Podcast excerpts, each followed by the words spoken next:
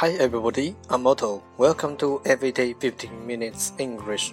Time to listen, time to study. 大家好，我是 Otto。您现在收听的是图听每日十五分钟英语。You've told the day so many times. 荔枝 FM 幺四七九八五六，喜马拉雅，苹果播客。每日更新，搜索“每日十五分钟英语”，欢迎收听，欢迎订阅。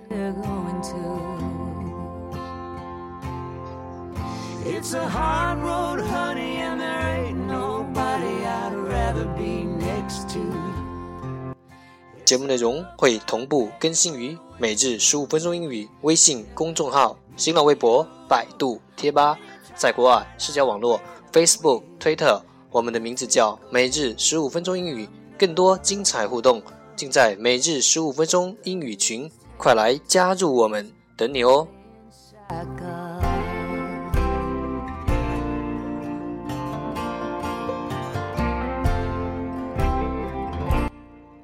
不管晴天还是雨天，让我们一起简单的坚持每一天。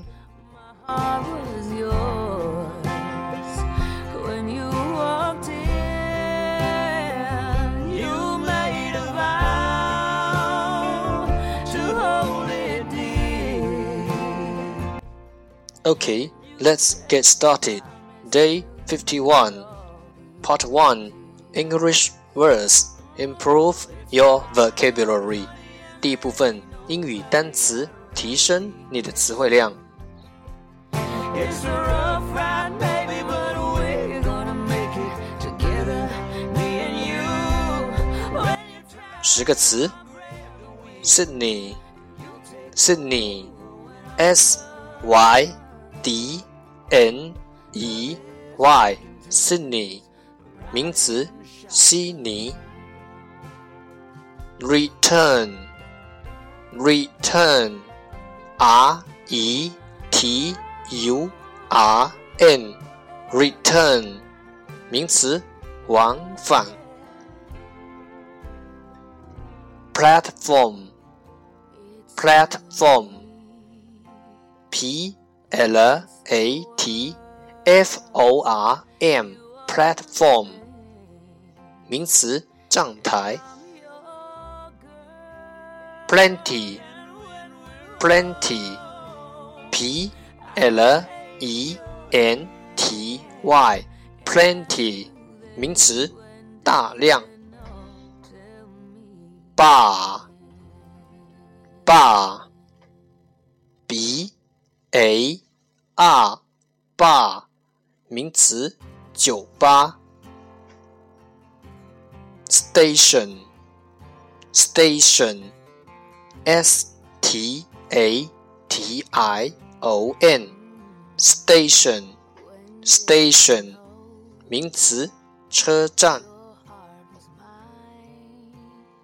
Porter，porter，p o r t e r，porter。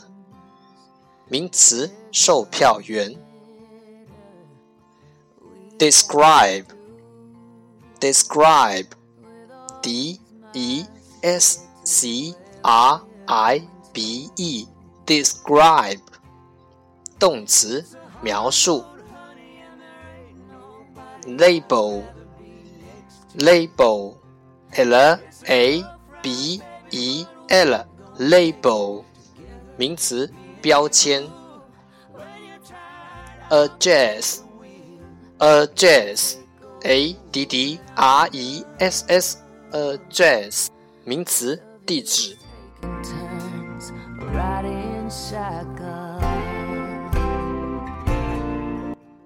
一天十个词，一年三千六百五十个，还不快来挑战你自己？Tell me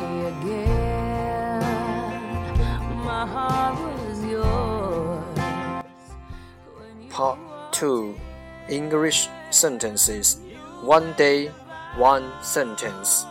第二部分英语句子，每日一句。 kept your promise to me all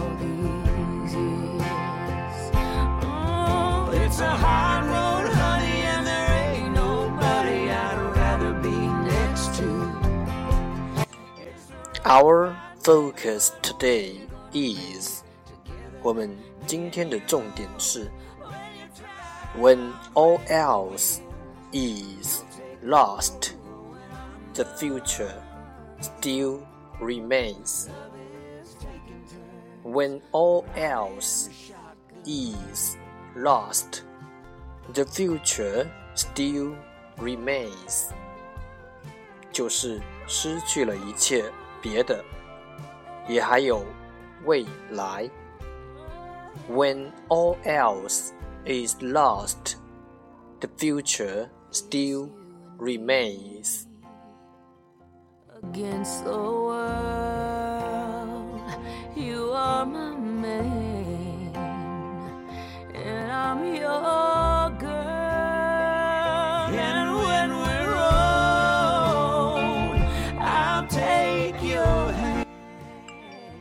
Keywords 关键单词 future future f u t u r e future 名词未来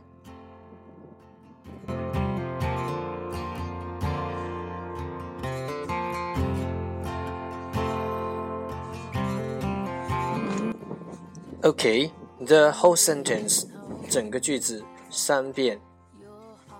When all else is lost, the future still remains. When all else is lost, the future still remains. When all else is lost, the future still remains. It's a hard road, honey, and there ain't nobody I'd rather be next to. It's a rough ride, baby, but we're gonna make it together, me and you. When you're tired, I'll grab 最后两遍。When all else is lost, the future still remains. When all else is lost, the future still remains. 就算失去了一切别的，也还有未来。 When did you know? Tell me again. My heart was yours. When you 我相信熟能生巧。I believe practice makes perfect. kept your promise to me all these years. Oh, Part 3 English Dialogue Know a little bit about American culture 第三部分英语对话，了解多一点美国文化。 when you're tired,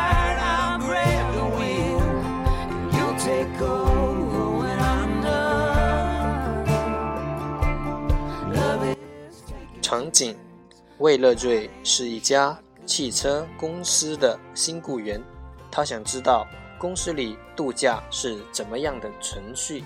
他来问秘书玛丽。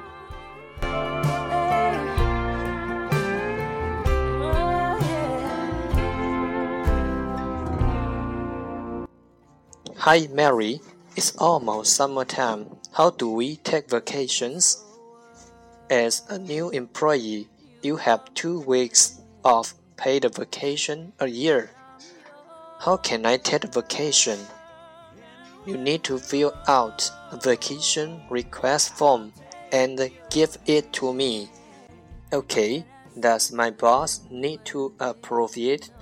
Yes, I will give the form to him for signature.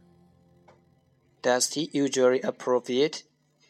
He usually approves it unless there is a conflict with some urgent work. Thanks, Mary. You are welcome.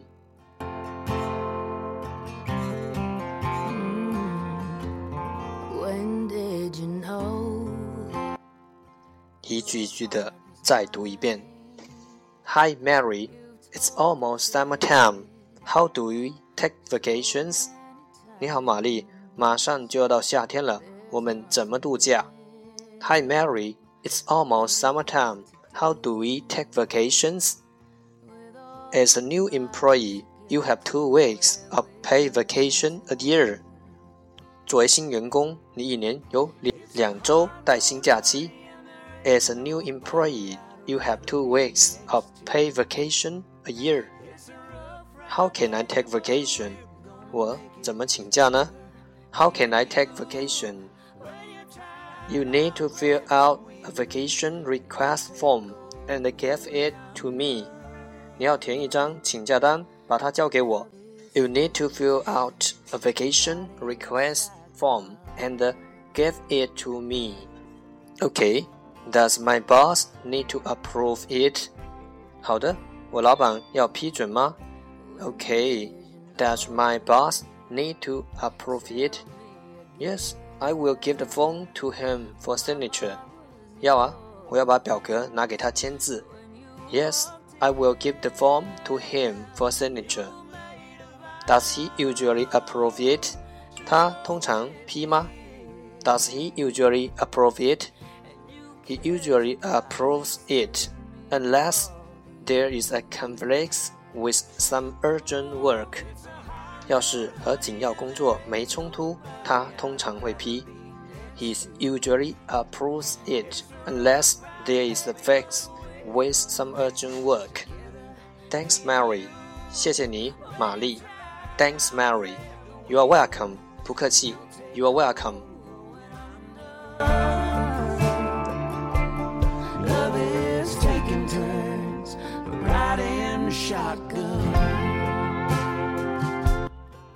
这一遍。Hi Mary, it's almost summertime. How do we take vacation? As a new employee, you have two weeks of paid vacation a year. How can I take vacation? You need to fill out a vacation request form and give it to me. Okay, does my boss to approve it?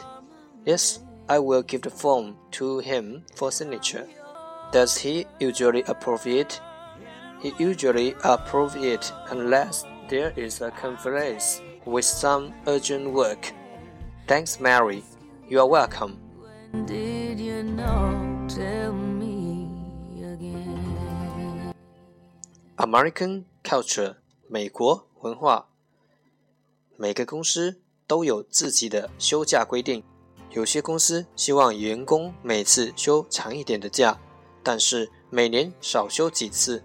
有的公司愿意让员工休假短期，来保证工作的连续性。大多数公司的新雇员在三到五年之内都只有两周带薪假，带薪假期长短随工作年限增长。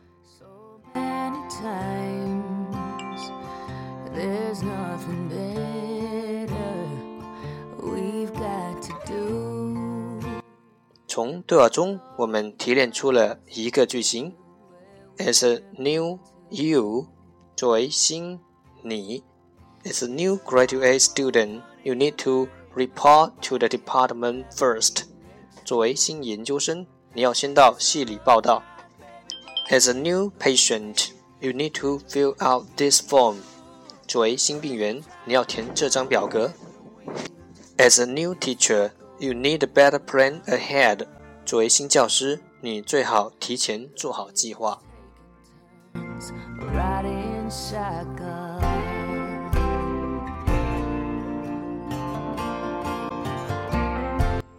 了解多一点，沟通更自然。When did you know? Tell me again. 对话来自与美国人交往的地道口语。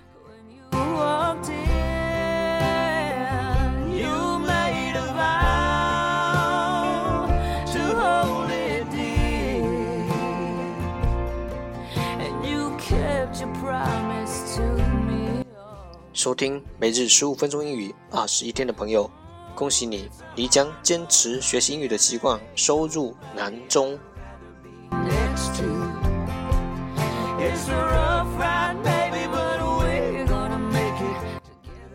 收听每日十五分钟英语三百六十五天的朋友，毋庸置疑，你的英语已经升级，变得更加逼格。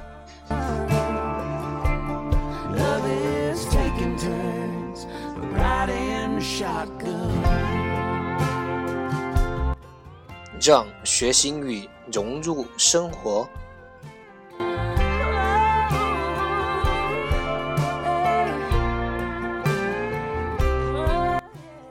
在途中爱上每日十五分钟英语。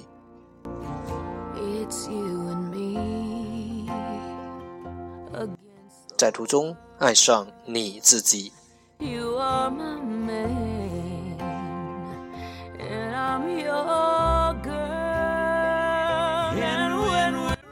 That's the end，这就是今天的每日十五分钟英语。欢迎点赞，欢迎评论，欢迎分享。欢迎和我一起用手机学英语，一起进步。See you tomorrow。明天见，拜拜。